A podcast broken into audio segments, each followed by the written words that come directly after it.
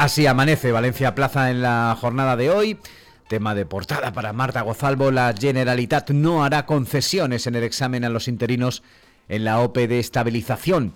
La Generalitat no tiene previsto realizar ningún tipo de cambio sobre el modelo de examen de la oferta pública de empleo, OPE, de estabilización que busca reducir a un 8% la temporalidad en la administración valenciana. Las pruebas serán exactamente idénticas a las que se celebran en cualquier proceso selectivo de acceso a la función pública, en contra de lo que demandaban los sindicatos a la Consellería del Ramo que dirige Gabriela Bravo.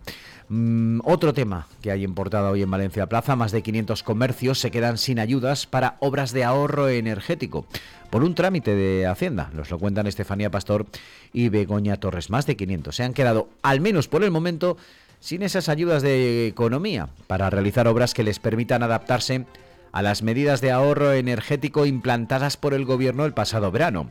Una nueva normativa en la que se ordenaba a los locales contar con un sistema automático de cerrado de puertas y que limitaba a 27 grados el aire acondicionado y a 19 la calefacción, entre otras cuestiones.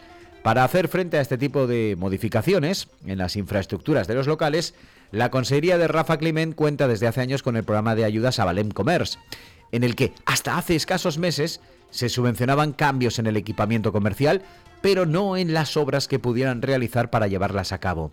La partida de este año contaba con un presupuesto que rondaba los 5.300.000 euros y por ello y con la intención de facilitar estas adaptaciones se modificó la orden que engloba estas subvenciones, un cambio realizado para abarcar también las obras que pudieran acometer para adaptarse al decreto de ahorro energético de gobierno. Así que Economía solicitó a Hacienda una ampliación de crédito por otros 5 millones de euros más, que por ahora no ha sido autorizada por el departamento que dirige Arcadia España. La intención era destinar dinero de otras líneas de la propia Consellería a este programa. Pero, sin embargo, las modificaciones no llegan y este pasado miércoles el diario oficial recogía una resolución con casi 500 beneficiarios, 483, cuyo importe llega en algunos casos hasta 40.000 euros, en una subvención que supone el 75% del cambio. Y esto ha dejado fuera a más de 500 empresas. Desde Economía explican que dado que no llegaba esa modificación de crédito para ampliar la, luna, la línea de ayudas perdón, y poder atender todas las peticiones, han tenido que resolver con las ayudas previstas inicialmente.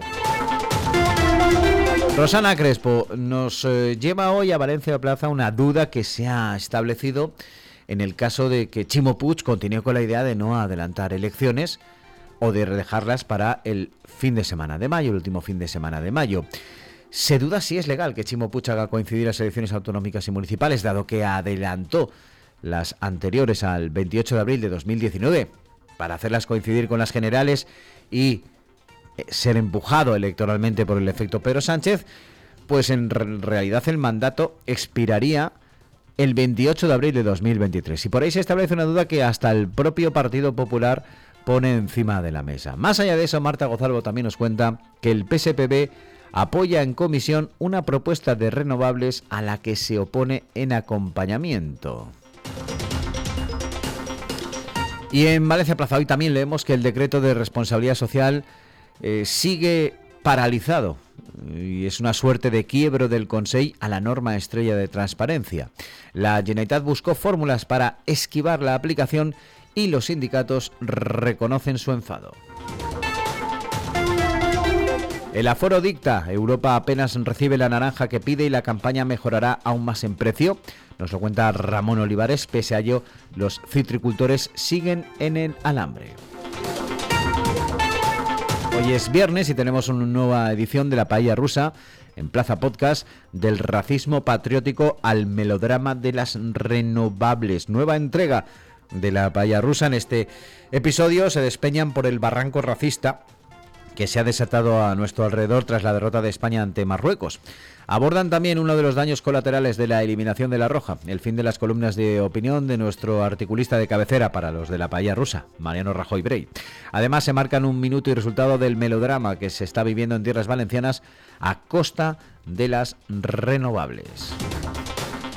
Y hoy tenemos una doble ración para de lujo de guía hedonista y también, como no, de cinco barricas.